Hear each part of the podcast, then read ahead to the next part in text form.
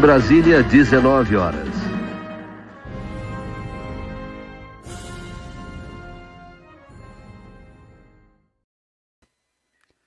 Boa noite, tudo bem? Como vão? De São Paulo, eu sou Rodrigo Ademir do Splash Go. Já cansaram de saber disso. De BH, o Houston, nosso moderador, cuidando aí de vocês no parquinho, não deixando com que vocês se matem, nem briguem, nem façam inimizades, etc e tal. Tudo bem? Vocês perceberam que está faltando uma Lotus aqui? Que ela está aqui na minha mão. E hoje nós vamos anunciar o nome do vencedor. E se você quiser assinar para concorrer na semana que vem de Zandvoort ao Aston Martin, que está aqui atrás de mim, são dois nesse aqui, são o kit do Valkyrie e do Vantage, também senta o dedo aí que dá tempo ainda. O vencedor de hoje eu já sei, vou comunicar no final. E o Wilson também já sabe, ele está com o papelzinho anotado ali, vai colocar na, na tela para vocês. Mas vamos falar de muita coisa desse final de semana do Grande Prêmio da Bélgica. Prêmio a gente fala depois, brinde, sorteio, etc. Tudo bom? Gostaram da corrida? Eu já dei spoiler da minha opinião sobre a corrida. Eu gostei, achei que o Grande Prêmio da Bélgica foi uma corrida bastante interessante, bastante movimentada. O cara que venceu saiu de 14, não dá para reclamar da Fórmula 1. É, esse é o DNA da categoria, mas eu gostaria de já dizer que estamos vendo sinais de um uma compactação ali, um compactamento, uma compactação do, do grid sendo compactado, vamos melhor escolher a expressão assim para não ficar em dúvida, e você vê que uma Williams pontuou hoje. Você vê que as Aston Martin, é, Aston Martin com Vettel marcou pontos hoje. Então eu acho que o futuro é promissor, o que nos leva a falar já de notícias também da semana. Nós tivemos muitos anúncios interessantes nessa semana, mas antes deixa eu dar alguns recados. Estou trabalhando aqui para vocês às 19 horas. Nós temos 286 pessoas assistindo neste momento, 178 likes. Então, por favor, senta o dedo no like. Eu preciso disso para que o YouTube entenda que tem um pequeno incêndio começando aqui para que ele se alastre pela rede. Então, por favor, deixem os likes que aí ele distribui mais. O YouTube, o YouTube, basicamente é um distribuidor de conteúdo. Então, eu preciso que vocês deem os likes, beleza? Nessa semana, então, eu sorteio a Lotus. Na semana que vem, eu sorteio o Aston Martin. Você clica no botão aderir ou seja membro. O link também está aqui embaixo na descrição. Inclusive, eu participei de um vídeo lá na Brick Hub, que é quem gentilmente nos cede esses kits, em que eu faço um review de um kit de Lego. A McLaren, aquele, aquela McLaren, basicamente. E ficou muito legal o kit, a gente participou do kit, o review do kit, a gente ficou conversando lá bastante sobre ele, olhou e, e falamos mal também, tá? Não falamos só bem, não. Tem alguns, alguns defeitinhos, algumas coisas que poderiam ser melhores, etc. Não é porque a gente é convidado do parceiro lá, ele, o Bruno ainda falou para mim assim, pode falar mal, se você achou que tem defeito, fala mal. E a gente falou bem e falou mal, porque né, é isso que a gente faz. Beleza? Outro recado, o último. As camisetas. Muita gente está perguntando, eu tenho procurado falar pontualmente, postar nos stories, etc.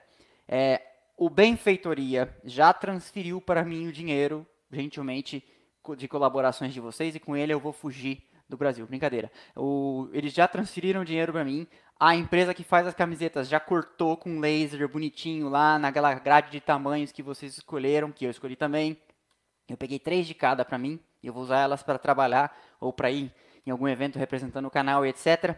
E eles devem me mandar a matriz. O que, que é a matriz? Para não fazer tudo errado, imagina fazer 267 camisetas erradas, eles mandam uma matriz para mim, ó, oh, é assim, essa é a cor, tá certo, é aqui que vai tal coisa e tal. Eu aprovo, uma de cada, uma da marca texto, uma da azul, e aí sento o dedo e produzo em massa, tá? É, então, essa é a previsão inicial, bem realista, inclusive, que eu tinha colocado lá no Benfeitoria, 30 do 9, provavelmente a gente já deve ter conseguido enviar para todo mundo, tá? Mas pode ser que demore um pouquinho, etc. Então, isso é, não é, nós não somos uma loja de camisetas, eu sou um canal que está fazendo uma, uma tiragem inicial de camisetas, ok? Para quem me perguntou, Rodrigo, come bola, teve um cara que escreveu assim essa semana, Rodrigo, come bola, dá tempo ainda? Não, não dá mais tempo, infelizmente já foi, agora nós temos que aguardar o próximo lote, provavelmente vai ser no ano que vem, não vai ser nesse ano, porque já esgotamos aí a paciência das pessoas de ficar pedindo dinheiro para elas, eu não sou muito não sou muito fã de ficar pedindo dinheiro, enfim, é, mas obviamente tem que pedir para vocês aderirem ao canal, pra, porque no fim isso aqui está virando cada vez mais a minha ocupação full time, ok? Então esses eram os recados. Vamos falar, vamos ao que viemos, como já diria o poeta, né? Esse é um final de semana especial, Spa é uma pista que todo mundo gosta muito, um circuito na Floresta das Ardenas que faz ali a divisão é, em, é naquele cantinho da Europa, ali é uma floresta que os franceses achavam que os alemães nunca tentariam atravessar de tanques, né, na invasão da, da França, e eles foram justamente por ali, dando o S na linha Maginot na Segunda Guerra Mundial, mostrando que os franceses estavam viajando quando acharam que os alemães não iam fazer aquilo, né? É um circuito que já teve no seu layout, no seu layout 19 quilômetros, o Houston vai pôr pra gente aí na tela. Olha o tamanho do antigo Spa, comparado com o de hoje, que já é grande, tem 7.008 metros atualmente, e o antigo tinha 19 quilômetros. Olha o tamanho dessa volta que se dava lá é, na região, é uma coisa maravilhosa, dá para fazer, um dia eu quero fazer, é, pegar um carrinho e dar uma volta nesse trecho que já não é mais o circuito, né, que é um trecho de estradas abertas, você pode ver que tem até a numeração das estradas ali, e dá para andar com o carro. Eu acho que eu tenho um vídeo curtinho, inclusive postado com alguém com um carro de rua, fazendo esse, esse traçado aí, e vale muito a pena, e um dia, quem sabe, com, com o crescimento do canal, eu consiga ir lá fazer um episódio para vocês. Spa é uma pista especial também para muitos pilotos. Spa foi o lugar da primeira vitória do Schumacher. Schumacher é, foi o lugar da primeira corrida do Schumacher, um ano antes, em 91. Em 92 a primeira vitória. Jim Clark também venceu sua primeira lá. E, vocês sabem, né? Eu já contei Spa foi o lugar do. Foi o lugar do. Não, eu não estava lá. Mas do primeiro grande furo internacional. Pode ser o segundo, né? Porque eu contei um pequenas grandes histórias de que em 2010, quando eu tinha blog que chamava Splash Go, tinha dado um furo internacional também com a história da Ferrari e a bandeira de ponta-cabeça lá da Red Bull. Vocês assistiram, né? Então, neste final de semana, demos um furo internacional. Isso mesmo, esse humilde canal com ADM aqui e nas lives do Houston em BH. Demos um furo internacional. Nós falamos antes de todo mundo que Spa ficaria no calendário. E não falamos assim, pode ser, afirmamos, Spa fica no calendário. Uma fonte entrou em contato comigo, falou, ó, oh, vou dar notícia para você antes do mundo inteiro saber. E eu fiquei, admito, morrendo de medo de ter falado besteira, porque ninguém tinha essa notícia. Eu procurei até nos fóruns mais obscuros, ninguém falava isso, etc. Eu falei, ah, meu Deus, três anos de trabalho, indo pela janela, aí hoje cedo eu vi a notícia, ufa, eu tinha razão, minha fonte, porque você fica pensando, ou minha fonte sabe mais do que todo mundo, ou minha fonte está viajando, né? Mas no fim, minha fonte sabia mais do que todo mundo, então demos a primeira grande é, pernada internacional em todos os canais de notícia. Estou falando só da, da Bandeirantes, estou falando de todos, todos, do mundo, Auto Esporte, The Race, o diabo. Olha, foi uma experiência e, e, tanto. Ontem eu passei o dia meio sono frio. Falei, agora, né? agora eu já falei, né? Mas enfim. Também foi uma semana movimentada nos bastidores. Amanhã deve se reunir o painel de contratos, aquele que prende e manda soltar e diz quem fica, quem não vai é, na Fórmula 1, sobre o caso Alpine Piastri, McLaren, esse triângulo amoroso contratual, um furacão em volta de um piloto sem nenhuma experiência de grandes prêmios, que foi desencadeado pelos outros dois pilotos mais experientes do grid, primeiro o Vettel, depois o Alonso. E amanhã então o painel deve dizer sobre a validade. Já tinha dado uma indicada de que o contrato do Piastri com a McLaren é válido sim, mas agora parece que amanhã eles vão dar uma palavra final sobre se ele é obrigado a ressarcir a Alpine, se dá para continuar ou não com a McLaren, etc. e tal. E vamos dizer que cada vez mais, quando o tempo passa, parece que aquele tweet do Marcos Ericsson, de quem eu mesmo duvidei no começo das férias, né? Logo, logo, acho que na Hungria ainda, Marcos Ericsson, que hoje corre na Indy, falou isso, né? Falou que Ocon e Gasly correriam na Alfa, é, desculpa, Ocon e Gasly correriam na, na Alpine. Acho que essa é a história. Ocon e Gasly correriam na Alpine. Mick Schumacher correria com Tsunoda na AlphaTauri. Ricardo correria com Huckenberg na Haas. Piastri correria com Norris na McLaren. E o Alonso correria com Stroll na Aston Martin. Todo mundo achou maluco. Aí ontem ele retweetou falou: Bom, agora um mês passado, metade do que eu falei que ia acontecer já aconteceu. Parece que eu não sou mais tão sem noção, né? É, eu mesmo tenho que tirar meu chapéu. De fato, parece que o Ericsson está bem informado e as coisas estão caminhando na direção do que ele disse. Pode ser que não aconteça tudo, porque é, é uma fotografia de momento aquilo que ele falou, né? Mas parece que ele tem alguma razão no que ele estava dizendo ali, né? Então amanhã a gente vai saber. Até porque nessa semana é, nós tivemos a confirmação de mais um, uma peça desse quebra-cabeça, com o Ricardo sendo defenestrado aí pela McLaren e a confirmação de que ele não fica.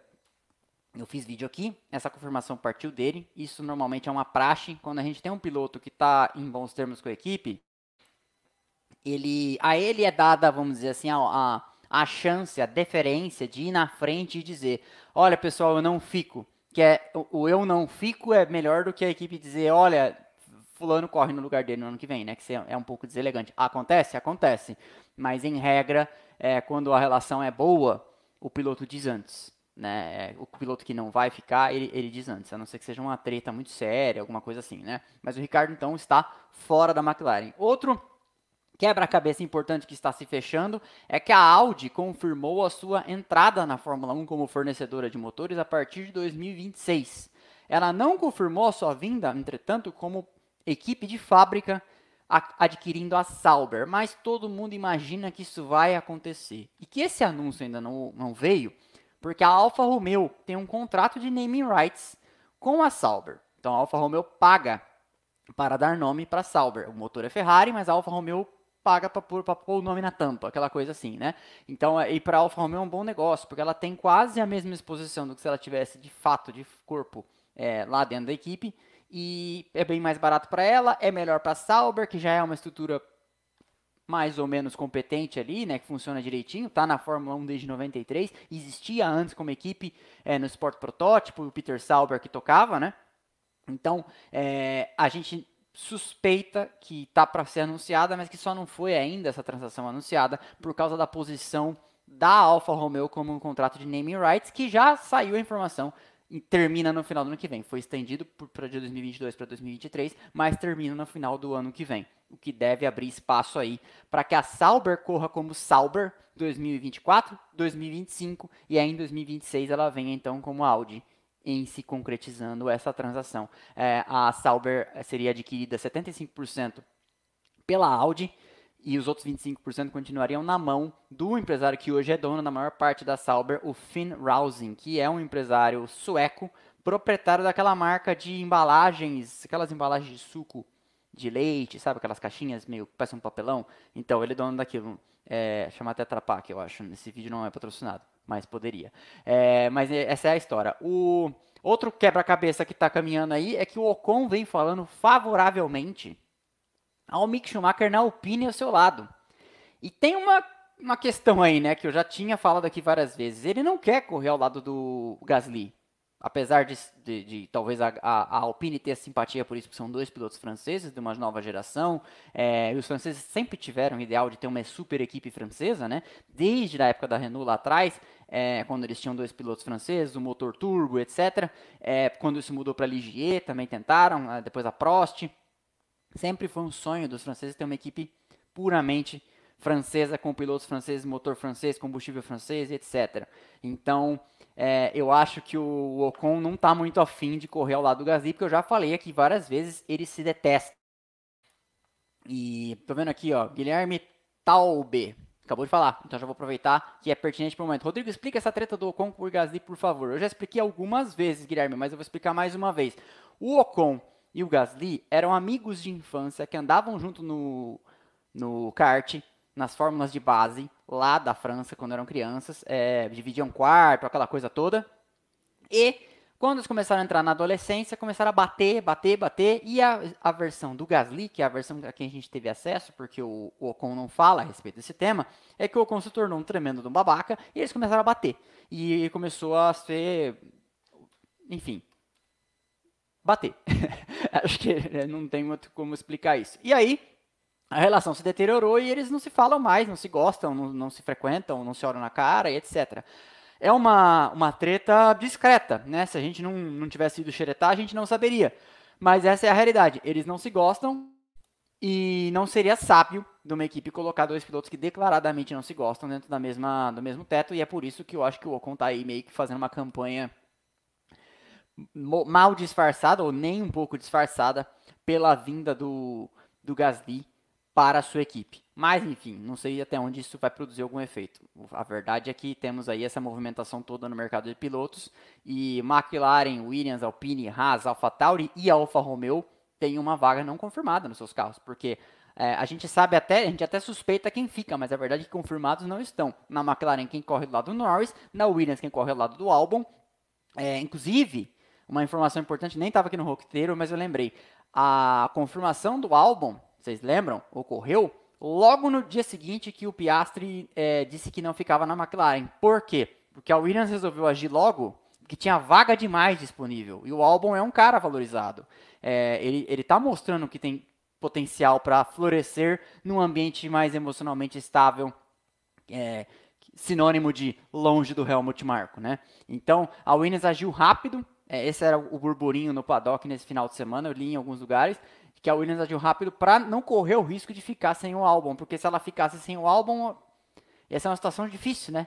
Porque aí ela talvez tivesse que pagar caro para trazer o Ricardo, ou tivesse que pagar caro para trazer o Mick Schumacher, entendeu? A própria Mercedes, se pudesse endurecer o jogo para ceder o De Vries, aí passa a ser uma condição de eu preciso de você, na verdade é você que precisa de mim, né? Uma série de coisas poderia acontecer. Então a Williams não sabe quem corre ao lado do Latifi, a Alpine não sabe quem corre ao lado do Ocon, a Haas não sabe quem corre ao lado do Magnussen, a AlphaTauri não sabe quem corre ao lado do Gasly, e porque o Tsunoda não está confirmado, e a Alfa Romeo não sabe quem corre ao lado do Bottas. Temos candidatos indicados para essas vagas? Temos. Parece que pode ser o Piastri na McLaren. Parece que pode ser o Nick De Vries na Williams, mas isso não é certeza, porque até o Ricardo é especulado por lá. Parece que pode ser ou Gasly, ou Mick Schumacher, ou talvez o Piastri, a depender da situação contratual que for definida amanhã. Na Alpine, pode ser que na Haas seja ainda o Mick Schumacher, ou seja, o Ricardo. Na AlphaTauri, faz todo sentido que, que continue o Tsunoda pela relação com a Honda, etc. E na Alfa Romeo pode ser que seja o Joe. Essa semana me deu um estalo, que eu comecei a pensar assim, vocês lembram que na Fórmula 2 o Joe corria com a marca da Alpine? E se o Joe fosse para o lado do, do Ocon e o Mick Schumacher fosse para Alfa Romeo? Essa é uma coisa que eu não li em lugar nenhum. Mas ninguém falou também. Então, justamente porque eu não li em lugar nenhum, ninguém falou. Será que não seria uma possibilidade? Faz sentido. Né? Não faz sentido a gente falar de coisas que não estão no radar de ninguém, mas essa é uma que o jogo corria com, com um, um adesivo da Alpine na Fórmula 2 é, o ano passado ainda. Então pode ser que sim. É, eu fui até olhar, dei Google Joe F2 e falei, ah lá o adesivo da, da, da Alpine no carro dele, no macacão dele. Então pode ser. Por que não? De repente, né? É, faria sentido, porque se o Mick Schumacher continuar na academia da Ferrari, é, faria sentido o Joe fazer o, o, caminho cruzado e correr na Alpine, já que ele deve ter algum laço ainda com eles. Mas enfim. Então essa é a nossa passada de régua sobre o mercado de pilotos. Eu vou fazer o meu primeiro pit stop.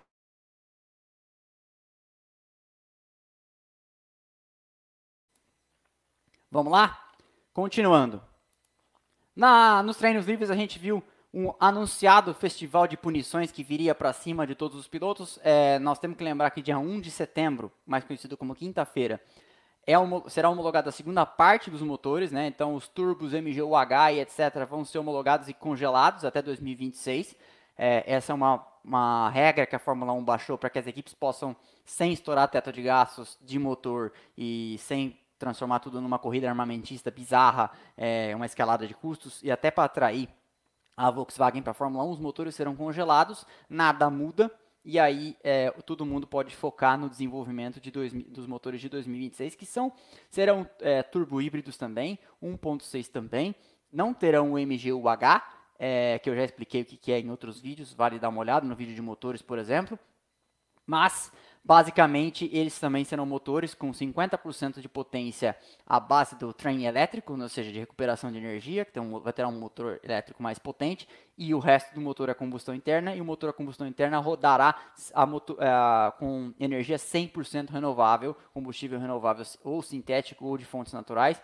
É, aí a escolha do fabricante essa, essa, essa opção.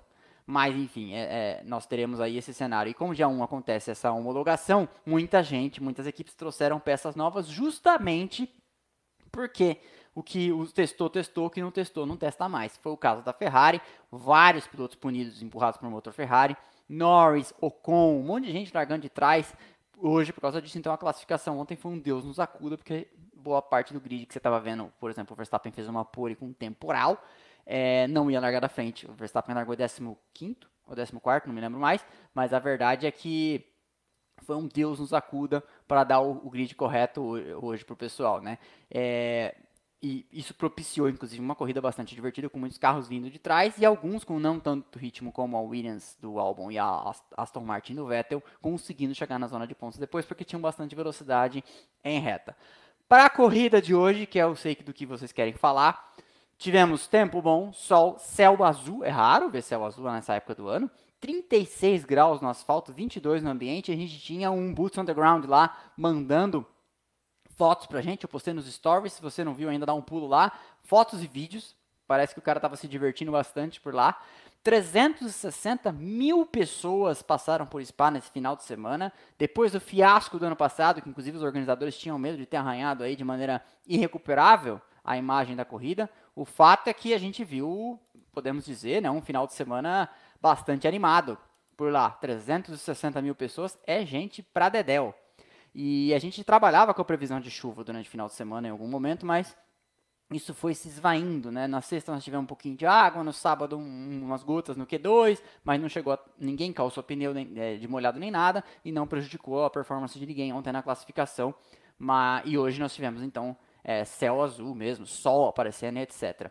Antes da largada mesmo, as duas AlphaTauri já com problema para largar, o Gasly teve um, um, falou que a, até 90 segundos antes da largada não sabia sequer se ia participar, porque o carro teve um desligamento repentino, eles não sabiam nem o que, que, era, e hoje em dia com os carros cada vez mais eletrônicos é meio que aquela coisa, se você reseta aí, se não resolver, você não sabe nem o que faz, né, cada vez mais os carros são mais eletrônicos do que mecânicos, então às vezes tem alguns problemas que você não sabe o que faz, e o pessoal do TI às vezes não consegue ajudar a tempo, né, na, então as duas AlphaTauri partiram dos boxes, o, na largada, o Pérez na primeira fila, ao lado do Sainz. Sainz parte bem, Pérez larga muito mal. Alonso pula para a segunda lá na Source, o Hamilton desce colado nele na, na, reta da anterior ao Rouge, lá que é a antiga reta dos boxes. Os dois sobem ao Rouge a reta Camel, que é uma baita de uma piramba. A TV não deixa a gente perceber isso, mas eu já olhei uns mapas de relevo. É uma baita de uma piramba, morro acima. Eles sobem colados. O Hamilton, o, o Alonso dá o lado de dentro, o Hamilton vem por fora.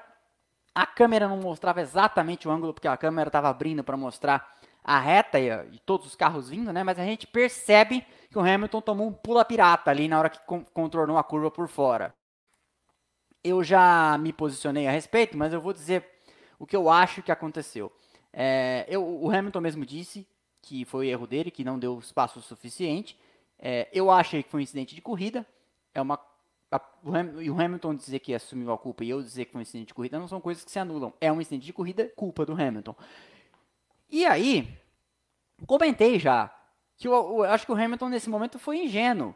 É, esse, esse, lance, inclusive, dessa posição me lembrou muito o Senna com o Nanini em 1990 na Hungria. Só que o Senna estava mergulhando por dentro, não havia espaço, e aí é, o Senna jogou o Nanini longe no final da corrida e ultrapassou o Nanini dessa forma, jogando o Nanini para fora da pista.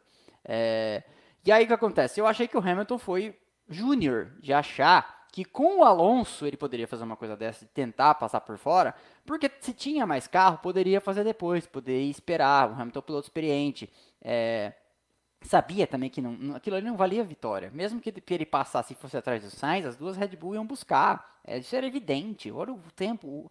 O, o, Verstappen enfiou uma luneta de seis décimos em todo mundo ontem na classificação. É evidente que isso ia acontecer. Ia buscar todo mundo. Então, não é o tipo da coisa que resolve agora e, e, e aí consegue administrar a corrida. Não, não ia vencer. Nós sabemos disso. E, então eu achei que o, que o Hamilton foi, foi juninho por fora, como eu também achei, para irritação de alguns, grandes coisas. Que o, o, Verstappen foi juninho no ano passado, em Silverstone e em Monza, vindo por fora é, e achando que, que ia, que, ia, ficar tudo isso, isso, por isso mesmo. E depois, inclusive, no ano passado eu arrumei briga quando eu fiz isso. Eu postei uma, um comparativo do Felipe Massa.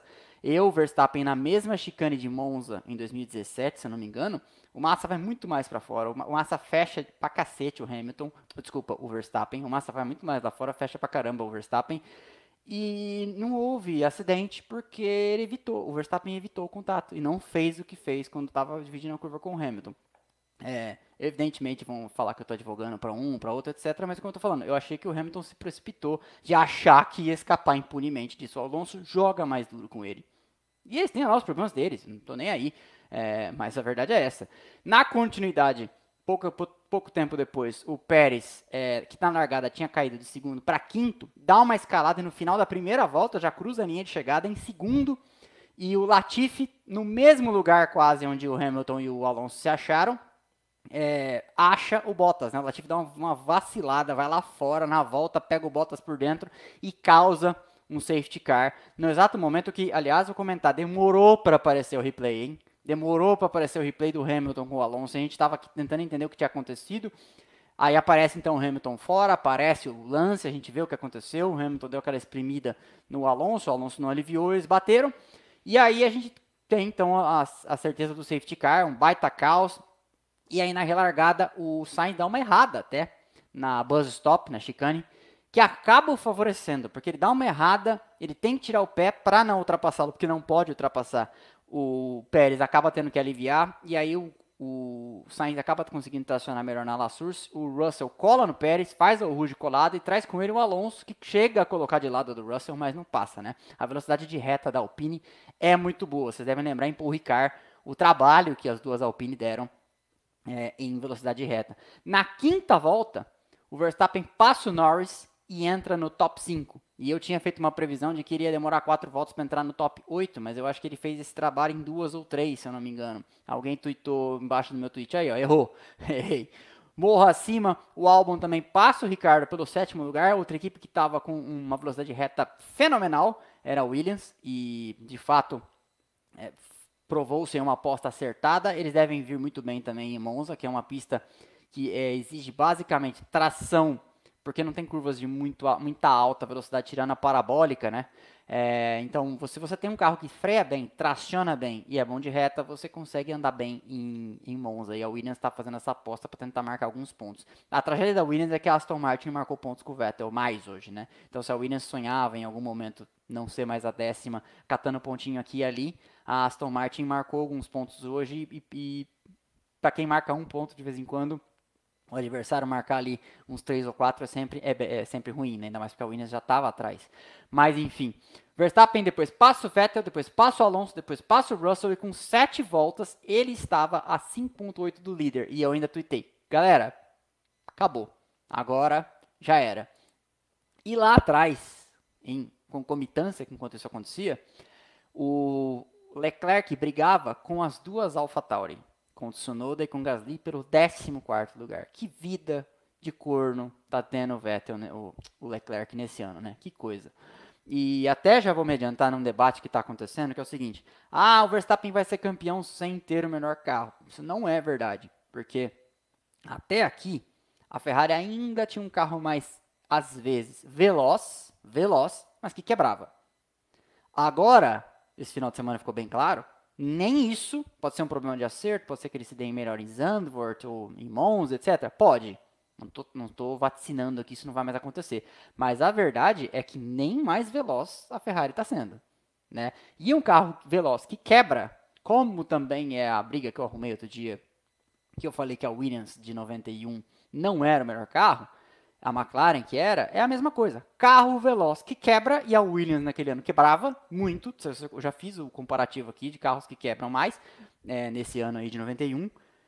Não é o melhor carro, não adianta ser veloz. Terminar a corrida é um pré-requisito, senão não marca pontos, senão não ser campeonato. Ponto final. É, e até vou deixar aqui, isso vai virar um corte amanhã, já vou até dizer.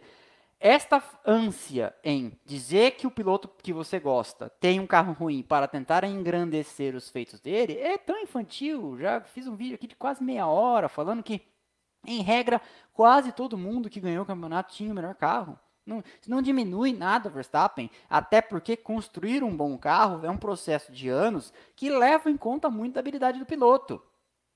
Agora pode. Ó, tá autorizado. Entendeu? Falar que o carro é bom. Mas isso se, se traduz em todos eles. Lauda, Prost, Senna, Piquet, Mansell, Vettel, Hamilton.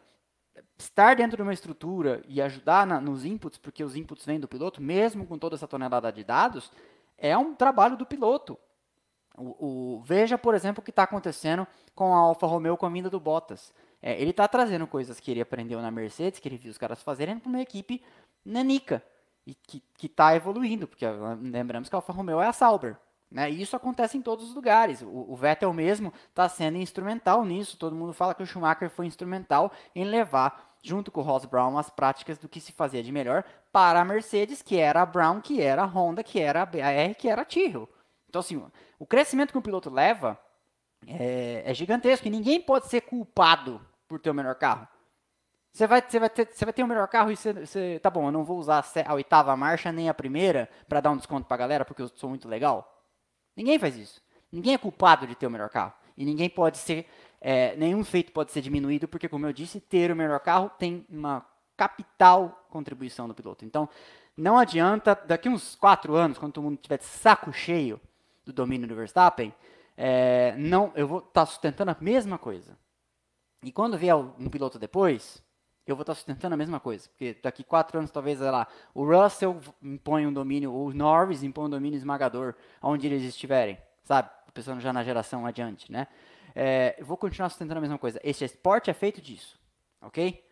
Ficou meio longo o meu corte, mas enfim, esta, esta é a realidade, não adianta. Continuando então. O Leclerc lá atrás brigava, então, com as AlphaTauri. Na volta 12, o, o Sainz puxa a fila, é o primeiro aí para os boxes dos ponteiros. O Verstappen passa pelo Pérez, depois de reclamar que estava perdendo tempo na subida ali da Camel, a reta, que, a, a reta que, que vem depois da Rouge. O mexicano nem faz menção de endurecer e o Verstappen vai embora. A Ferrari coloca, e eu achei que foi um vacilo, um Sainz no tráfego, porque ele teve que fazer a ultrapassagem sobre o Ricardo e ele perde ali um tempinho precioso, né? O Verstappen chega então à ponta passando o Pérez na volta 12 porque o Sainz parou nos boxes. O Pérez para na 15, calça médios e o Verstappen para na 16, o Sainz reassume a ponta com uma vantagem que era menor. E agora era hora de ver, como diria Galvão Bueno, quem tem mais garrafa para vender, né? Porque era hora de ver o ritmo então. Na volta 16, o Russell sobe a Camel e passa o Leclerc, porque o Leclerc tinha pneus mais velhos. O Russell tinha acabado de parar e o Leclerc tinha parado lá atrás, quando o safety car entrou para colocar pneus novos, né? Mudar a estratégia. Na volta 18, o Verstappen alcança e passa o Sainz e eu anotei. E, e até tuitei. Na volta imediatamente anterior a ele alcançar e passar um Sainz, ele tinha virado 50.7 e o Sainz tinha virado 53.1. E não dá para falar que o delta dos pneus era tão grande assim. Eles estavam numa estratégia ali razoavelmente condizente, né? Porque ó, ele o Sainz para na que volta? Perdi aqui. O Sainz para na 12 e o Verstappen para na 16. Quatro voltas, mas não, não, se, não dá para traduzir isso em 51.7, 52, né? em 2.4 segundos de, de, diferença de performance. Então a, a, Red Bull estava sobrando, a gente viu isso na classificação, né? 6 décimos. Uma coisa surreal. E isso aconteceria o resto da corrida. Tanto que três voltas depois ele já tinha 5.7 de vantagem para o segundo colocado. E na esteira desse ritmo muito superior da Red Bull, o Pérez passa o Sainz na volta 21 é, eh, de DRS aberto, sem dificuldades e também vai embora. Em pouco tempo, o Russell começa a chegar no Sainz. Teve um momento que ele tirou 1.2 segundos e parecia então que a Mercedes, número 63, ia dar ela também trabalho para a Ferrari. Eu continuo dizendo, hoje foi um dia ruim para a Mercedes com o abandono do Hamilton, mas eu continuo dizendo que a Mercedes andando bem assim em corrida, ela continua sendo uma ameaça para a Ferrari no vice-campeonato de construtores, até porque em algum momento a Ferrari vai ter que mudar a chave para o carro do ano que vem até porque essa fatura está mais do que embrulhada para a Red Bull, né? E, e, e, se continuar assim, então, com os, carros, os caras pontuando consistentemente, porque essa foi a. O Hamilton estava cinco corridas no, no pódio e o Russell também, de, das últimas quatro, cinco, tinha pontuado, tinha ido ao pódio em três. Quase foi hoje, né? Chegou a dois segundos atrás. Então, assim, parecia que, que a, a, Mercedes ia incomodar. E é, parece que é um carro completamente diferente, inclusive, né? Porque ontem tomou 1,8 segundos da ponta né? Que coisa cruel. Mas enfim, vamos ver o que reserva essa, esse último terço do ano. Nós estamos quase, é, falta um pouco mais de um terço para acabar o campeonato. E aí, enquanto isso estava acontecendo, o Ricardo sofria horrores para passar o álbum pela décima posição. Esta Williams com essa velocidade bastante importante aí de reta e, e, o Ricardo não conseguindo ultrapassar, porque aquela coisa, ele era mais rápido no circuito inteiro, mas onde vai passar, que é no final lá na Lecombe, na freada depois da reta, de, na reta pós o Rouge, na Camel, não conseguia, porque a velocidade de, de, de, de reta da, da, Williams era bizarramente superior. E ele, com isso, estava afundando a estratégia do Ricardo, porque só, só você vê onde o Ricardo chegou. Ele precisava daquele momento fazer aquele trecho funcionar. Quem estava atrás foi parando, foi dando undercut nele, quem estava na frente foi indo embora. Quem estava na frente não tinha parado ainda, foi indo embora e parando, então abrindo uma certa margem. E aí, quando ele parou, foi um desastre. Ele caiu lá para trás. Mas a gente chegou até ter um dado momento ali, a briga direta Alpine e McLaren as, as, com os quatro carros nos pontos, mas isso acabou sendo.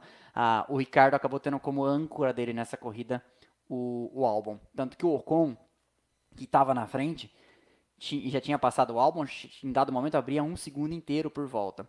E aí, como eu comentei, a gente não pode deixar de notar o Alonso ultrapassando o Joe na 28ª volta com uma como é que eu vou dizer, uma finesse, com uma delicadeza, com uma gentileza de um motorista de limusine, né? Dá um metro e meio de espaço cada um, ninguém se encosta, ninguém se rela, etc. Parece, parece outra pessoa. Inclusive, depois eu. Me lembrem, alguém pode me lembrar de falar sobre o, a, a, múltipla personalidade do Alonso? Depois que um amigo meu me mandou hoje no WhatsApp e eu quero comentar com vocês porque parece fazer sentido. Eu não tinha me atentado para isso. Por favor, me lembrem. Houston, se eu não lembrar, se ninguém lembrar no chat, você me lembra, por favor. Que é uma observação bastante interessante. Na volta seguinte, o Alonso passa o Ricardo, coloca as duas Alpine então em sétimo e oitavo, e depois, é, é, que são as adversárias diretas, e ele ainda passa mais adiante. É, como é que é? Perdi aqui. É, na volta seguinte, o Alonso passa o Ricardo, coloca, coloca as duas Alpine em sétimo e oitavo, é, com, o Alonso, né? E as McLaren em nono e décimo, e o Vettel nos boxes na volta 34, quando ele estava em quinto e depois ele caiu para sexto. E ele volta então atrás, esse foi o melhor, na minha opinião, o melhor momento da corrida. O Vettel volta dos boxes atrás do Gasly, na frente do Ocon, faz o Rouge colado, ele sobe os três ali na reta, na Camel, e vão brigar lá no final em três, uma coisa linda. O Ocon consegue concretizar uma ultrapassagem dupla, coisa mais linda. Vocês veem como está funcionando, né? Porque o ano passado ninguém conseguiria fazer o Rouge tão colado assim. Era bem mais difícil. E os vários carros contornando juntos ali, essa turbulência realmente diminuiu bastante. Vamos ver como é que a FIA fica de olho aí na vigilância sobre isso para que a, a gente continue tendo esse pacote aerodinâmico efetivo, porque as equipes vão fazer o que elas puderem para corromper isso aí e gerar mais. É, e gerar mais. O Wilson está escrevendo no meu roteiro aqui. É, gerar gerar é, mais. Vetor, como é que chama? Vórtices aerodinâmicos, porque isso no fim gera a selagem embaixo do assoalho. Mas, de qualquer forma, é, as equipes vão tentar e a FIA vai tentar policiar. É sempre um, um, jogo de gato e rato, como vocês sempre falam, e eu acho esse jogo de gato e rato fascinante. 839 cidadãos alminhas assistindo e 609 likes. Então nós temos um delta aí, de, vocês estão me devendo, 200 e poucos likes. Isso eu falo, começa a reagir, ó. Legal. Obrigado. Por favor, deixem os likes, pessoal. O like que faz o vídeo ser mais distribuído por aí. Ok? Então tem essa, esse para mim o lance mais bonito do, do, do, final de semana inteiro, essa briga tripla e animadíssima aí com os pilotos. E no final, é, não podemos deixar de ressaltar. Por que foi cedo a live hoje, VMO, VMO? VMO, VMO, a live é todo domingo de corrida às 19 horas. E no final, então, eu tenho que ressaltar essa peça de comédia da Ferrari com o Leclerc, porque ele tinha 22 segundos mais ou menos de vantagem para o Alonso, caberia parar para fazer por pneus novos e tentar a volta mais rápida. Eles calcularam mal. O, o, Leclerc volta atrás do Alonso, ou seja, e com uma volta para tentar, volta atrás do Alonso, tem que ultrapassar o Alonso, passa, mesmo com todo aquele vendaval na, reta, na né, DRS, consegue passar, passa, mas tem uma volta ruim, não faz a melhor volta. Aí você fala, ah, trocou 6 por meia dúzia, mas toma uma punição por excesso de velocidade nos pits. Aí alguém até puxou minha orelha e falou assim: ah, mas isso não é culpa da Ferrari, isso é culpa do piloto. É, eu concordo, mas veja. Pensa comigo.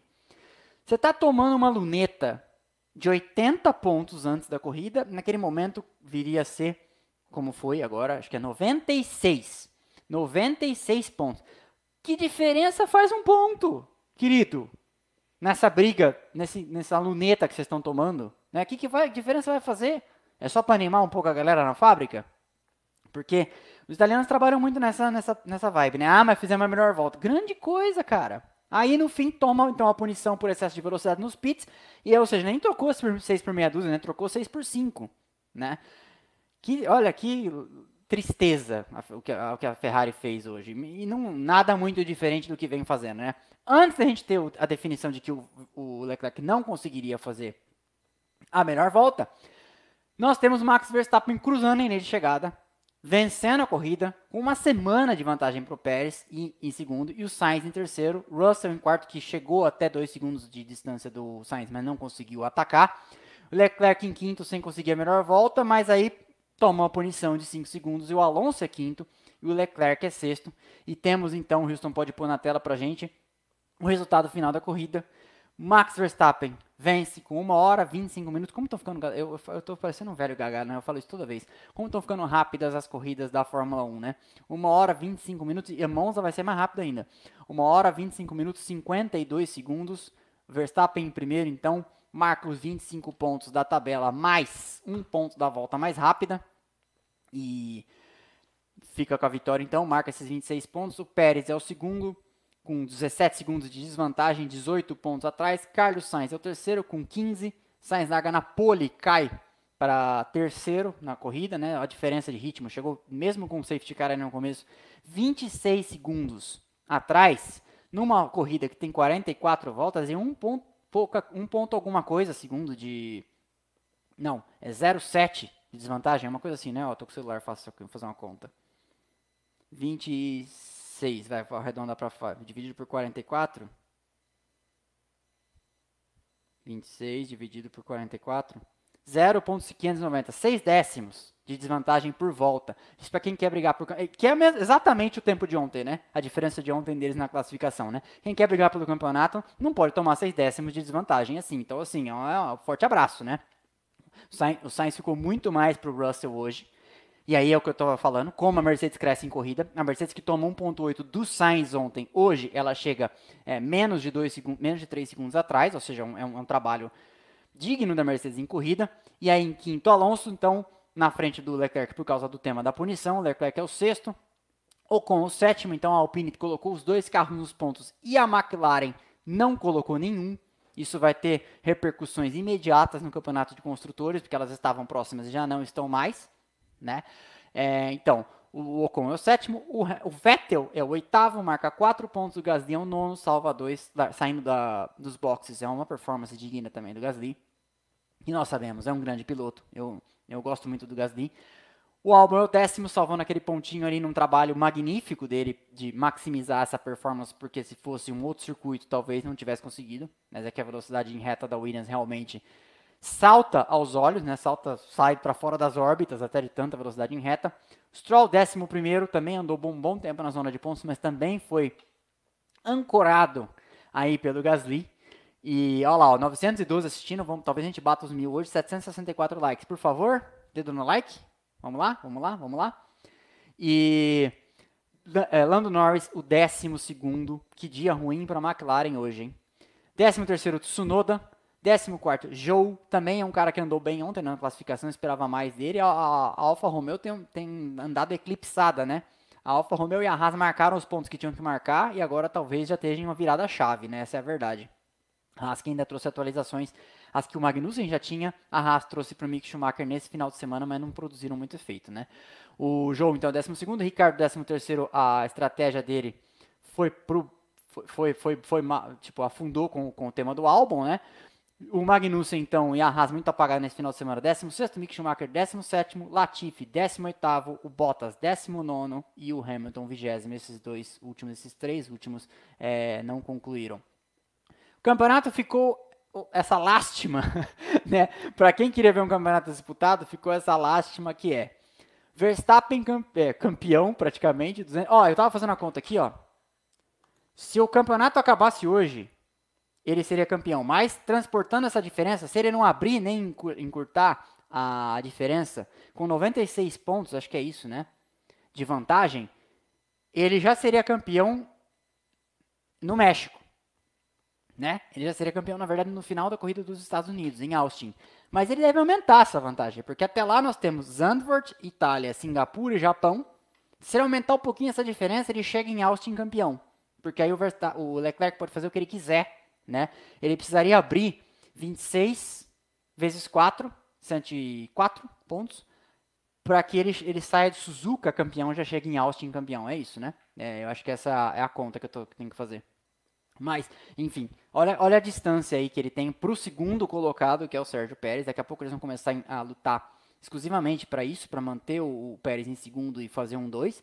O campeonato de construtores também vai, vai, por essa direção, mas vamos lá então. Verstappen, líder do campeonato, 284 pontos, faltando oito etapas para o final do campeonato, é isso?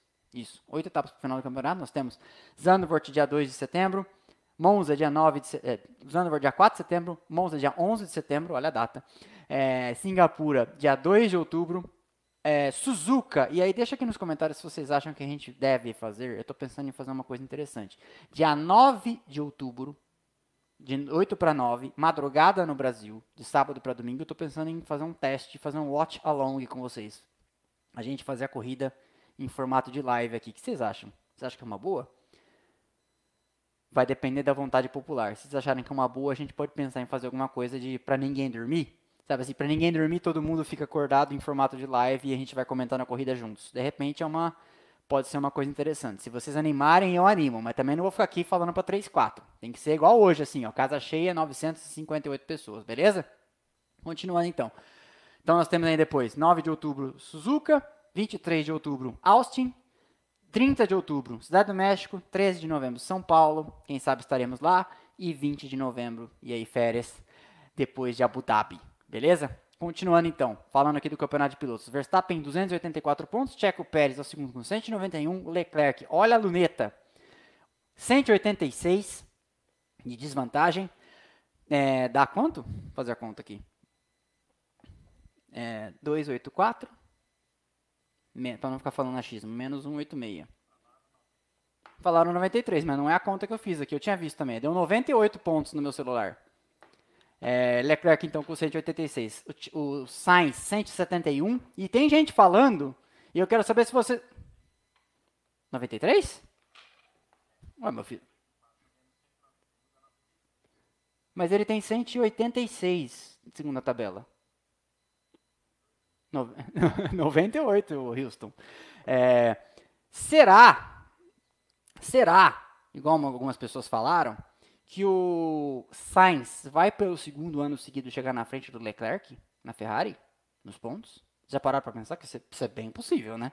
Olha a distância deles. É, o Sainz tem 171, o Leclerc tem 186. Isso é perfeitamente alcançável a essa altura.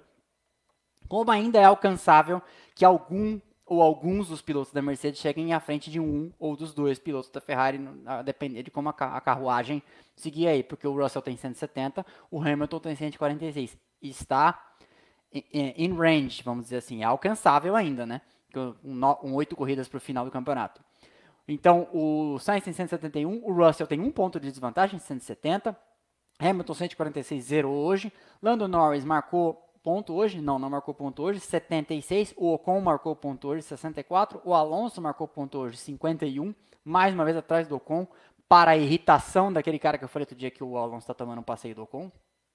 Mais uma vez, né? É, hoje, hoje o Alonso chegou na frente. Hoje o Alonso chegou na frente. É um retiro que eu disse, mas, mas o Ocon está na frente. Ainda 64 a 51.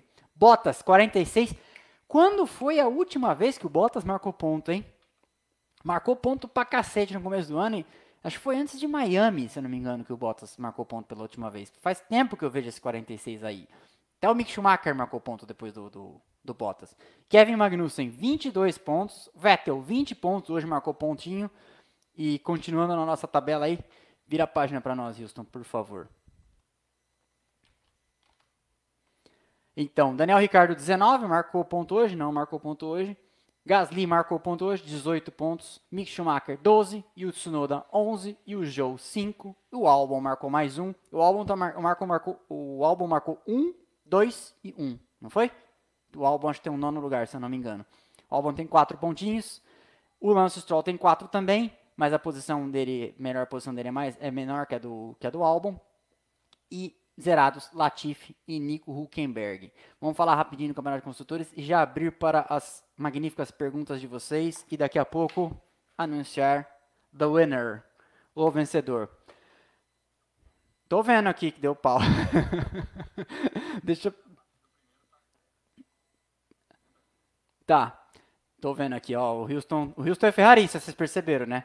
É, a Red Bull é a primeira com 475 pontos, a Ferrari é a segunda com 357, a Mercedes é a terceira, e aí é que eu tô falando, a Ferrari não, não pode descansar ainda, porque ela está muito mais para Mercedes do que para do que para Red Bull, 316 pontos. A Alpine vem se, se distanciando aí nessa briga para ser a melhor do resto, ser a quarta, 115 contra 95 da McLaren. Pode parecer pouco 20 pontos, mas 20 pontos quando você marca 3, 4, 8, já é alguma coisa. Né? Nós temos que falar de grandezas importantes aqui, como por exemplo, 24 a 4 Aston Martin contra Williams. Quando a Williams marca 1 com sorte 2, já é uma diferença meio definitiva também nessa tabela. Né?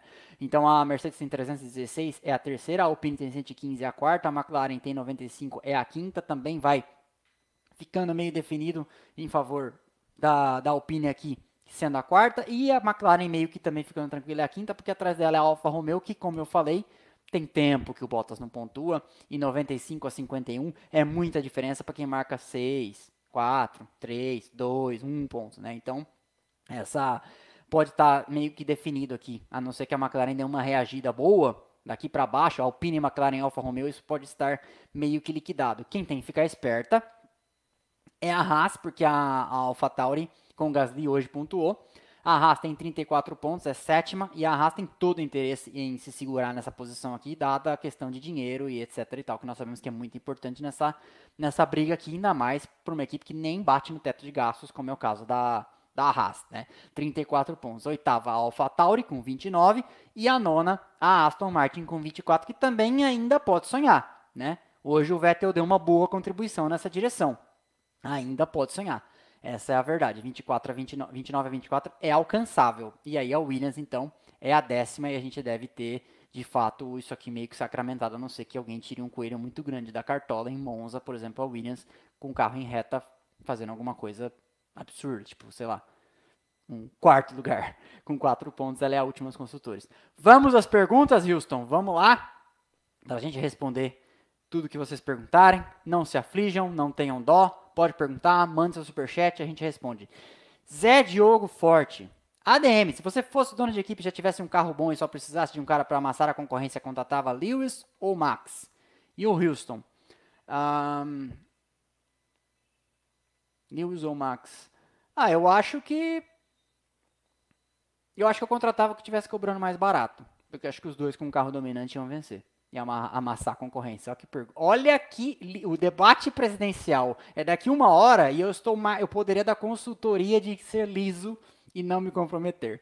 Houston, na sua opinião, pode falar honestamente aqui. Max, Houston de Max. Houston é onda laranja, ele vai de Max. Eu, o, o ADM é candidato a presidente, liso pra cacete, vai dizer que ficaria com quem cobrasse mais barato, porque para amassar a concorrência, qualquer um dos dois amassaria. Vinícius Vale dos Reis, comecei a acompanhar o seu canal por causa do vídeo das engenhocas e, consequentemente, comecei a acompanhar a Fórmula 1. Obrigado por me apresentar as drogas. De nada, eu sou aquele tio que fica na porta da escola oferecendo balinha. É isso? Então. Vinícius Vale dos Reis de novo. Por que a FIA não permite parte móvel, partes móveis nos carros, exceto asa? E por que não diminuir as regras para incentivar a criatividade das equipes? Essa é uma pergunta tipo sexo dos anjos, né? O que acontece? As partes móveis, a não ser as homologadas, nesse caso só o DRS, elas podem representar risco estrutural para o carro, elas podem quebrar. Essa é uma regra antiga já, porque senão os carros teriam flap, teriam, é, como é que chama, speed brake, igual, igual avião, etc. Então, é, foi uma forma de tentar deixar, porque também é assim, se você não limitar a criatividade, você automaticamente não limita os custos. Então, várias partes dos carros hoje são standard, iguais para todo mundo, justamente para você não você conseguir limitar algumas coisas e deixar outras liberadas, outras áreas de desenvolvimento liberadas para que os caras desenvolvam. Então assim, você tem questões de custo, você tem questões de segurança e ainda assim você tem sempre maravilhosas invenções. Olha aquela asa traseira que a Aston Martin apareceu na Hungria para gerar vórtice aerodinâmico da maneira mais bagre ensaboado que tem no, no, no regulamento. Né? Então é, é por causa disso. Vamos lá para a próxima. Marcelo Neves, qual a com a diferença do Verstappen para os outros só aumentando, você acha que, os, que duas coisas podem acontecer? Um, daqui a algumas corridas a Red Bull privilegiar o Pérez para garantir o vice, e assim os construtores, e, e qual seria dois? Não sei se ele mandou outro, se ele mandou outro, o Houston põe na tela. É, eu acho que isso pode acontecer, Marcelo Neves. Sim, que a, a, Red Bull pode privilegiar, eu não digo, mas ela pode fazer estratégias que coloquem o, o Pérez numa situação mais favorável na corrida do que em situações normais. Eu acho que isso é o que pode acontecer. é, para, ganhar os construtores. Mas eu também nem acho que ela vai precisar de muito nisso, né? Porque o baile que ela tá dando. Se não completou a pergunta. Se ele completar depois, a gente responde. Manda lá, Houston. Felipe Fernandes. Podemos dizer que o desempenho do Hamilton no Brasil em 2021 é, é comparável ao do Max em Spa 2022? Hum, o Hamilton partiu de trás em duas corridas, né? E, mas foi, foi. Acho que sim, acho que foi. É, não dá para dizer que não. Manda a próxima.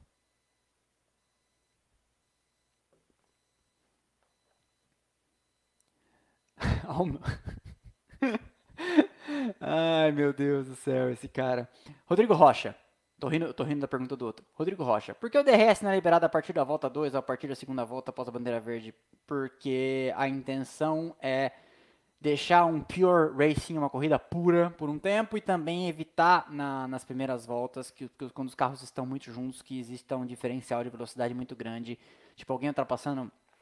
É, é uma questão de segurança, basicamente, mas alguém muito mais rápido que outro quando tem mais 3, 4 carros em volta. Enfim, é a questão é de segurança. Manda a próxima. Luiz Renato Oliveira Périco, esse também é um sempre, que está sempre aqui. Já, já, três, já faz três corridas que o Sainz pontua mais que o Leclerc. Será que muda a prioridade na Ferrari? Acho que subestimaram, que subestimam o Sainz às vezes. Pode ser, né? Você tem um argumento. E o ano passado o Sainz marcou pontos a mais, marcou mais pontos que o Leclerc no seu primeiro ano de Ferrari. E a, e a Ferrari claramente era uma equipe do Leclerc depois que o, o Vettel saiu de lá, né? Então, sim. Acho que você tem razão. É possível. Não sei se vai acontecer. E aí eu não sei o que vai acontecer lá dentro, né? Porque o Leclerc não vai engolir isso quieto. Manda a próxima. Hum? Túlio Vieira, Rodrigão, duas perguntas. Qual foi a estratégia de pneu duro do álbum hoje? Você acha que nossa Williams vai voltar a disputar títulos? Manda um abraço para a galera do Cia... de Ceará, ou Ceará, Santa Catarina. Um abraço para a galera de Santa Catarina. Eu, se, eu vou até olhando no Se Ceará é perto de Concórdia, essas cidades, eu já fui, viu? Vamos ver onde no Google fica. Já estive aí perto. Umas duas vezes. Ceará. Será que Ceará é o nome do, da empresa? E por isso que é o nome da cidade? Tem a ver? Ceará SC. Onde fica? Zoom out. Ficar perto da Fica perto de Concórdia. Já estive aí. Legal. Já estive em Erechim, já estive em Concórdia, não estive em Chapecó. Mas já estive em algumas dessas cidades. Bacana, hein? Um abraço para todos vocês. É, ele fez uma pergunta. Volta a pergunta. Eu acho que. Ah, porra, meu. É, não sei. Seara de Santa Catarina. Tá, bom, vamos continuar aqui enquanto isso. ADM, duas perguntas. Um, Binotto com dias contados. Dois, esse carro de baixa pressão dinâmica da Williams pode fazer uma graça em Monza? Não que vá vencer, mas beliscar alguns pontos. Uh, vamos lá, a segunda parte, sim, eu acho que o carro da Williams pode fazer uma graça em pontos, beliscar alguns, em Monza, beliscar alguns pontos, não acho que vai fazer uma uau, né? Temos que ser realistas, a Fórmula 1 é inclusive um esporte muito, muito, muito cruel nesse aspecto, né? E Binotto com os dias contados, por enquanto eu acho que não. Eu sempre falo aqui, o Binotto é um cara da parte técnica. Eu acho que a Ferrari precisava de um time principal a lá Jean Todt acima do Binotto, porque o que o Binotto fez é entregar é, pela primeira vez em anos um carro da Ferrari que, pelo menos numa parte do campeonato, agora não mais, mas pelo menos numa parte do campeonato, ofereceu uma. Uh, como é que eu vou dizer? Ofereceu uma opo oponência, uma posição digna de respeito por uma equipe muito competente que é a Red Bull, né? E isso não dá para tirar dele. Agora, claro, se continuar sendo humilhado assim, pode ser que uma hora a paciência acabe. Mas o Binotto já passou por, por poucas e boas ali naqueles anos, final de 2018, 2019, 2020, e continua em pé dentro da, da Ferrari, né? Então eu acho que vai precisar de mais para derrubar ele. Isso é uma coisa, isso é uma pergunta muito futebolizadora, tá, gente? Não, nada contra o que você me perguntou, mas toda semana é isso. Ah, o Binotto tá com os dias contados. Parece futebol. Eu lembro que, que a seleção de 94, se eu não me engano, foi fazer um jogo de despedida, ganhou a Copa e foi fazer um jogo de final de ano, na semana aí de Natal, Ano Novo, tal, fazer um amistoso. E aí jogou mal. Porque é um amistoso, tá, não sei o que, era, tava todo mundo chamando o Parreira de burro, xingando a seleção que tinha sido campeã, sabe? Então é um imediatismo de torcida que também às vezes eu vou te contar, viu? Então, toda, toda semana, não é, não é contra a sua pergunta, toda semana eu respondo essa pergunta aqui. Tá certo que toda semana a Ferrari faz besteira, né? Mas toda semana eu respondo se o Binotto tá com dias contados. Acho que não é para tanto. Vamos lá, Houston. Túlio Vieira. É o cara de Ceará. Ou Ceará. Acho que é Ceará. Santa Catarina. Qual foi a estratégia do pneu duro do álbum hoje? Tudo isso para te responder que eu não sei, não lembro. O que, que aconteceu? O álbum andou um trecho longo de duro? Ele ficou um tempão na pista ele parou cedo, né? É verdade, o álbum parou cedo, calçou duros, foi um tempão, ficou um tempo a mais na pista e no final parou de novo. Acho que foi isso. Ou parou, não. Ah, não lembro, cara. Não vou, não vou falar o que eu não sei para não falar besteira. Não tô lembrado agora, tá? Desculpe, Túlio Vieira, já respondi a parte da de Seara. Gucci, Gucci. Rodrigo, você avalia que foi voo de golfinho o desempenho do Pérez nas corridas iniciais ou ele se afundou em espiral negativa quando ficou claro que o Max era número 1? Um? Eu acho que um pouco dos dois. E teve uma conversa já de que a Red Bull começou a, a ir atrás de um acerto, é, um acerto base geral do carro e de peças também que trouxessem a, o carro um pouco mais para o estilo Verstappen de pilotar. Tem pilotos que gostam da frente muito solta e que eles consigam controlar mais e a traseira bem presa. Tem pilotos que preferem o inverso. Verstappen gosta de um carro traseira mais solta, a la Schumacher, para que ele possa com acelerador e volante, apontar o carro mais rápido para a saída. Tem piloto que não gosta disso, né? É, Vettel é piloto assim, Pérez é piloto assim, que prefere uma traseira presa e que ele lide com a frente, e, em vez de ter que lidar com a traseira. Tem pilotos que preferem lidar com a traseira e a frente bem presa. Né? Então, eles têm estilos de pilotagem que não, não são exatamente compatíveis. A Red Bull claramente tinha uma prioridade nesse ano, que é totalmente justificável, ela precisa ser campeã. Né? E tá, e tá, tá acontecendo. Ana Silva. A Band falou que a RBR estava trabalhando o vice-campeonato. Pode trabalhar o vice-campeonato. Fiquei com a impressão que não, que não. Nem mandaram o Max dar vácuo na classificação. O que você acha?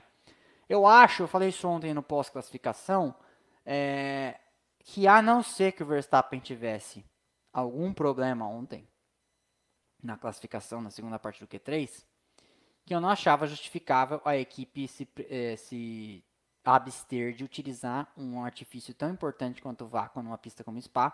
Eis que a Ferrari estava fazendo isso, que a McLaren estava fazendo isso, que a Mercedes estava fazendo isso, que a Alpine estava fazendo isso, todo mundo estava fazendo isso.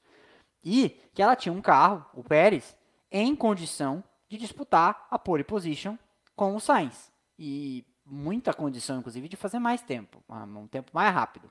Né? Então, não fosse por um problema técnico, e eu vou dar outra camada de desconto ainda não fosse por uma esperteza de pensar é melhor largar em segundo em Spa, contornar a La Source em segundo, descer a piramba em direção ao Rouge em segundo, para subir a curva lá, ao Rouge Radion, e a reta para frear na Lecombe no vácuo e ultrapassar, não fosse o problema no motor, ou não fosse essa esperteza, que era uma tremenda de, de um egoísmo do Verstappen não fazer isso. Mas eu não sei se o Verstappen não fez isso porque ele não quis, não sei se a Red Bull foi burra e não fazer porque não não quis, ou se ela optou por não fazer isso, ou se era um problema no carro. Posto todas essas camadas, eu falei ontem, imagina se sai no Brasil que o Hamilton não fez isso pelo Russell.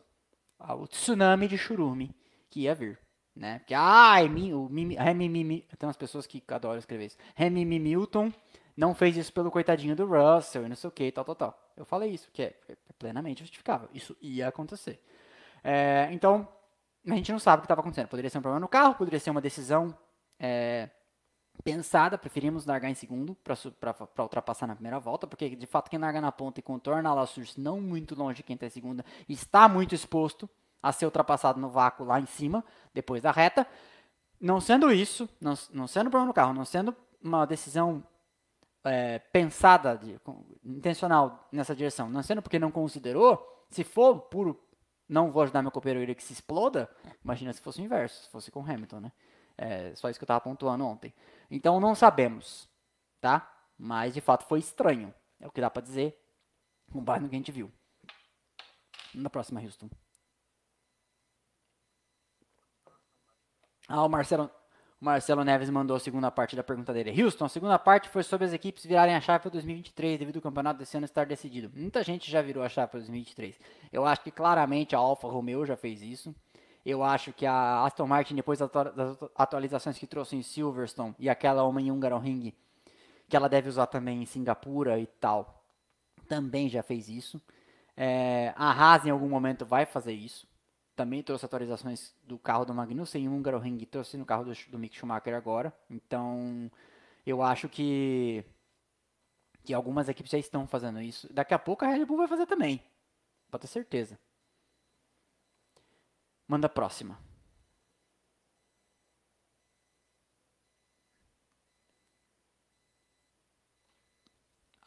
Neto. Em um pit stop, vi alguém mexendo na asa com um tipo de pneumático, uma parafusadeira. Seria um tipo de acerto ou reparo?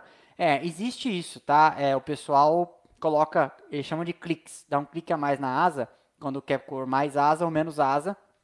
E o piloto pode pedir isso ao longo da, da corrida e falar, ó, oh, preciso de um pouco mais de asa na frente, porque o carro está saindo de frente e etc. É, antigamente, quando reabastecia isso, era mais fácil de fazer, porque o carro ficava mais tempo parado, mas hoje em dia com os pitstops cada vez mais alucinadamente rápidos, isso é uma coisa de, cada vez mais difícil de fazer, mas ainda se faz. Eles evitam, porque aí o pit stop que vai ser de 2.4 segundos no normal acaba sendo de 3.2, uma coisa porque invariavelmente você tem um elemento a mais sendo mexido no carro, que pode atrasar o pit stop, mas acontece com frequência. Manda a próxima, Houston. VMO, VMO. Se um piloto faz a se um piloto que faz a pole é punido, segundo o melhor tempo larga na frente, nas estatísticas a pole vai para quem sai na frente ou para quem fez o melhor tempo sendo punido largando atrás? Eu acho que a pole vai para quem fez o tempo. Porque aquela aquela pole de 2012 de Schumacher em Mônaco é atribuída a ele, mesmo ele tendo sido punido não largado na frente. Aquela é considerada a última pole do Schumacher. Então eu acho que é estatisticamente vai para quem fez. Mas é uma boa pesquisar depois. Gabriel Moura. Leclerc disse no Twitter que ele só ultrapassou a velocidade porque um sensor queimou quando a sobreviseira do Max entrou no duto de freio dele. Será que a FIA não poderia reconsiderar a punição? Acho que não. Eu acho que ema, ema. É, cada um que cuide do seu sensor. Porque são coisas de corrida, né? Daniel Araújo. E o Max que tirou o sobreviseiro e foi parar no carro do Leclerc, que é o que a gente estava falando aqui, causando o primeiro pit stop do Leclerc. A habilidade de Mario Kart, realmente. É isso? Bota aí, a gente gosta de perguntas polêmicas. Sandro Sachser. Acho que o Rodrigo falou ontem que o Verstappen poderia chegar em terceiro e hoje falou que era evidente que o Verstappen ganharia fácil para registrar. Sandro Schachter, acho que você precisa fazer uma audiometria, porque eu falei ontem que ele poderia pegar pódio, mas que tinha uma chance bem grande de ele alcançar e vencer. Eu falei isso no vídeo pós-classificação. Salvo engano, ou eu preciso de tomar remédio para memória, ou você precisa de uma audiometria. A gente vai ter que fazer o tirateima, mas eu, de... eu... alguém até falou para mim assim ontem. Alguém falou para mim hoje: "Ah, você falou que o Verstappen poderia vencer e eu achei um exagero. E aí agora tenho que tirar. Você, você parecia que tinha bola de cristal. Não tem bola de cristal, é bom senso. Se ele enfiou seis décimos todo mundo amanhã, Spa, ontem, Spa uma pista fácil de ultrapassar, que ele ganharia a corrida. É, mas, enfim, eu acho que é isso. Eu vou até assistir meu vídeo de ontem. E. Ah, o Houston, você não me lembrou, mas eu lembrei. E é, é, final. Alonso e suas múltiplas personalidades. Vocês estão lembrados de quando o Alonso saiu falando cobras e lagartos da Fórmula 1, é, saiu da Fórmula 1 falando cobras e lagartos da McLaren e da Honda no final de 2018, quando ele ainda correu de McLaren Renault em 2018, né? Ficou 15, 16, 17 naquele calvário com a McLaren de motor Honda. E em 2018 ele ainda ficou lá é, correndo de McLaren Renault. Pois bem, aí ele ficou em 2019 e 2020 fora da Fórmula 1 e voltou todo good vibes, né? Votou uma pessoa gentil, uma pessoa afável, aparentemente mais maduro, sem fazer tantas declarações contundentes, etc.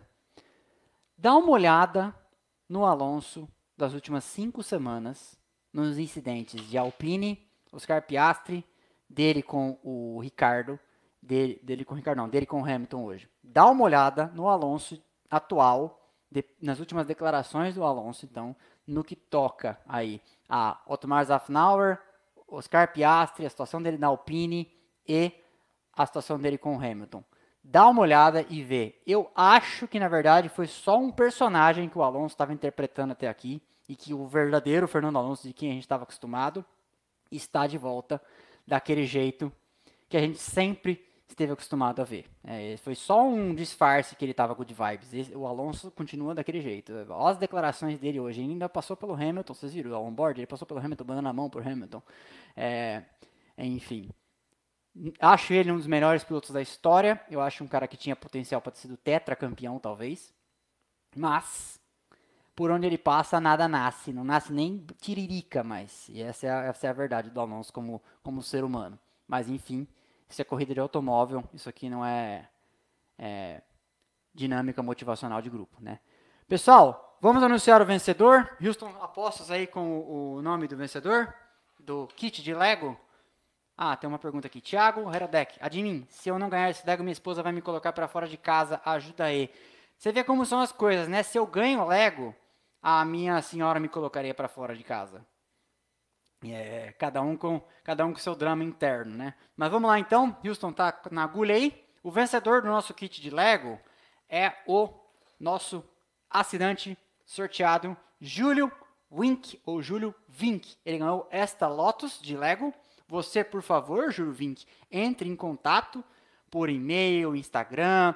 Se você estiver no grupo do Telegram, no grupo do Telegram, não, você não consegue no grupo do Telegram, mas por Twitter, você mande a sua mensagem. É, rodrigo.splashandgo.com.br ou comercial.splashandgo.com.br. Todos os contatos estão lá no Instagram, no link da bio. Você clica lá, tem N jeitos de você entrar em contato e a gente estabelece aí uma forma de comprovar sua, a sua identidade. Você vai mostrar o seu avatarzinho lá do YouTube com um print e tal, e a gente manda, e depois você manda um, um, uma foto no Instagram de você montando o kit para a gente postar lá, beleza? Mande o seu endereço então. Na semana que vem, a gente sorteia os Aston Martin, que aqui esse kit tem dois, a gente sorteia para vocês o Aston Martin para o próximo assinante, dá tempo ainda, o link está aqui embaixo na descrição, clique em aderir ou clica no link e você por R$ 7,99 nos ajuda a seguir levando luz à escuridão, fazendo esse conteúdo que é muito gratificante de fazer, mas que dá um trabalho danado. Eu vou acabar aqui, vou fazer os cortes da live e vou fazer o terminar de editar o episódio de terça, depois o episódio de quarta, depois já começa a semana de corrida de novo e a gente vai se a gente vai trabalhando aqui incansavelmente para vocês, mas é de fato, como, como eu falei outro dia num vídeo, quem imaginava que um dia eu ia viver de Fórmula 1. Pessoal, então é isso, obrigado a todo mundo que veio, quase batemos mil, foi uma boa live com bastante gente, com boas perguntas. E eu vejo vocês aqui no pós-corrida de Zandvoort. Terça tem episódio, quarta tem pequenas grandes histórias. A gente segue aqui em programação normal e amanhã pode ser que a gente tenha que aparecer aqui em vídeos extra porque deve sair alguma definição a respeito do contrato do Piastri com a Alpine ou a McLaren. Beleza? Valeu, pessoal. Quem não deixou like ainda deixa e eu vejo vocês ao longo da programação. Boa noite, tchau, tchau. Obrigado para quem veio.